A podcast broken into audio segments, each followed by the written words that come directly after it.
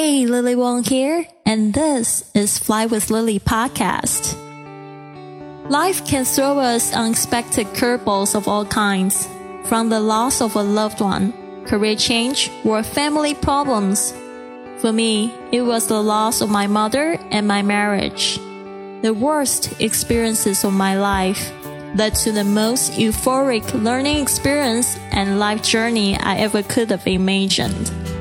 My journey let me dive within myself, overcome my fears, drop disempowering beliefs, and remove mental limitations. From motivation, language learning, business, nomadic life stories, or world travel, to just plain dropping your baggage.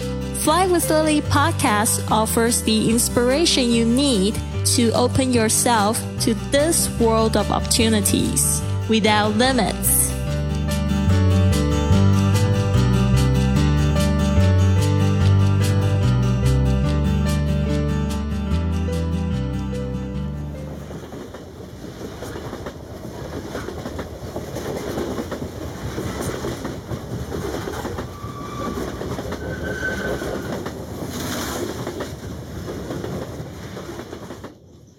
Most of the time, beauty lies in the simplest of things. It was actually really nice to be able to go to the host's place after my day's visit. It gets dark really quickly during winters in Europe, usually before the end of the working day around 5 p.m.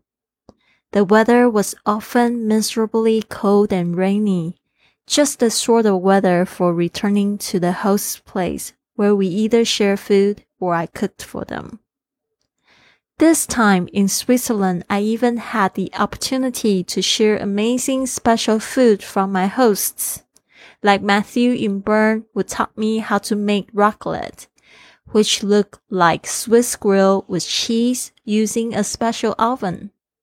While stay with Josh in Lausanne, who's from Hawaii but lived in Switzerland for many years, he made lau lau, a Hawaiian meal wrapped with taro leaves.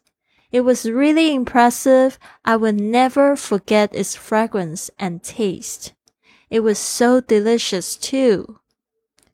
Saving money and sharing food with couch surfers is great, but nothing compared to the rewards of hearing the stories of people who live there and exchanging experiences. For me, it was also an opportunity to share and contribute my experiences and knowledge. Josh was a very special man and he shared many stories with me. He was an artist and was really kind when we met. A few years ago, when Josh was a successful entrepreneur, he experienced a tragic family bereavement, which left him feeling sad, angry, and lost. He made a few big lifestyle changes, including moving to Switzerland and was now ready to share his stories so as to help other people heal. I have been a podcaster for many years and I want to use this knowledge to help others too. Over the years, I benefited tremendously by telling my own healing stories, helping others and making a living. One night, we sat down and created a podcast together and organized the ideas. It was a very beautiful moment that I will never forget. Stay tuned. There's much more to come. In the next episode, I'll be sharing a story of a well-traveled single mom from Switzerland. This has been another episode of the Fly with Lily podcast. So what now?